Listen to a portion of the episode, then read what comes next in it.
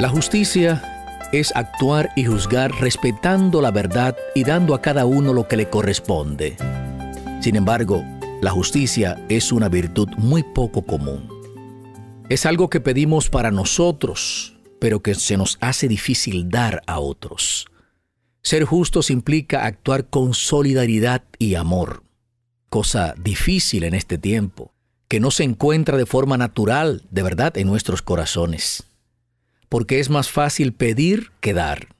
Porque nuestro egoísmo natural nos impulsa a sacar provecho de cualquier situación. Y ahí está la dificultad en ser justos. Buscando la fuente de la justicia es la única forma en que podemos nosotros también llegar a ser justos y esa fuente de justicia se encuentra en Dios.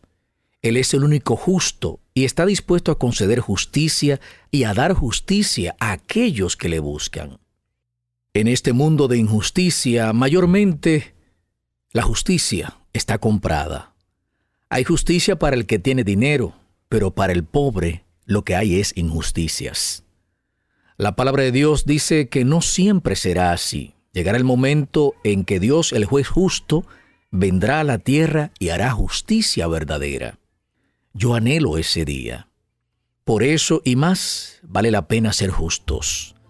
Cuando le pedimos a Dios que nos ayude a ser justos, podemos dormir tranquilos.